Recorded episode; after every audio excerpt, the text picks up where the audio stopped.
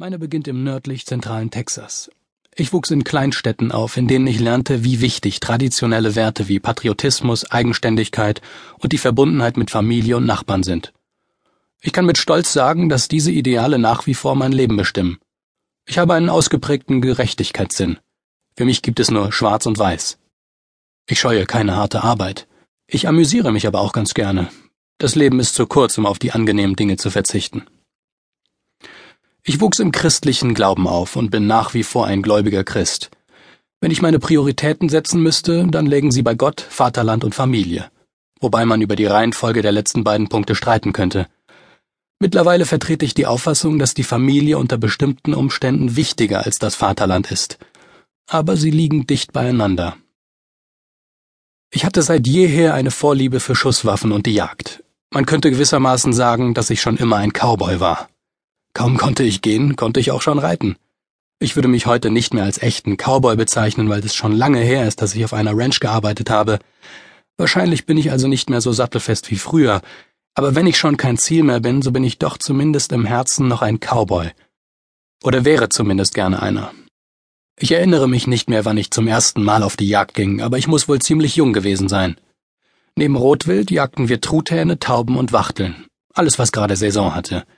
Mit wir meine ich meine Mutter, meinen Vater und meinen Bruder, der vier Jahre jünger ist als ich. Mein Vater arbeitete für Southwestern Bell und AT&T. Im Laufe seiner Karriere trennten sich die Unternehmen und schlossen sich wieder zusammen. Er war im Management tätig und immer wenn er im Abstand von einigen Jahren befördert wurde, mussten wir umziehen. Als ich aufwuchs, war mein Vater in vielerlei Hinsicht mein bester Freund, aber seine umgängliche Art durchsetzte er mit einer großen Dosis väterlicher Disziplin.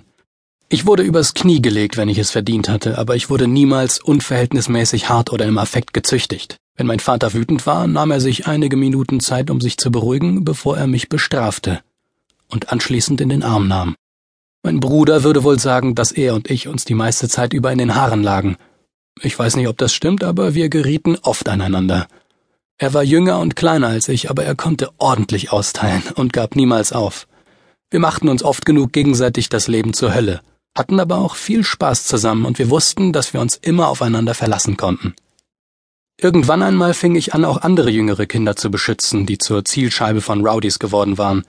Ich hatte das Gefühl, auf sie aufpassen zu müssen. Es wurde zu meiner Pflicht.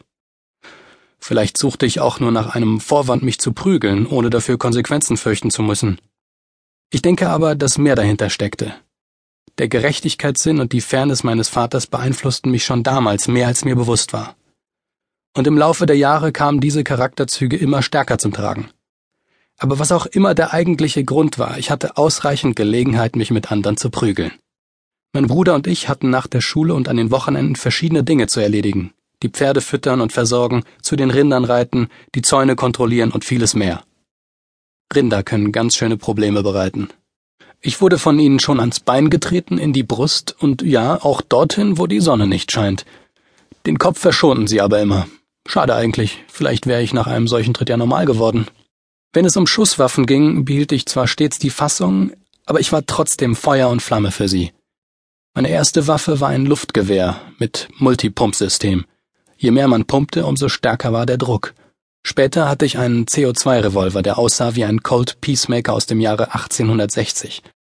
Seither habe ich eine Schwäche für die Schusswaffen des Wilden Westens weshalb ich nach meiner Entlassung aus der Navy anfing, einige sehr schöne Replikate zu sammeln. Mein erstes echtes Gewehr bekam ich, als ich sieben oder acht Jahre alt war.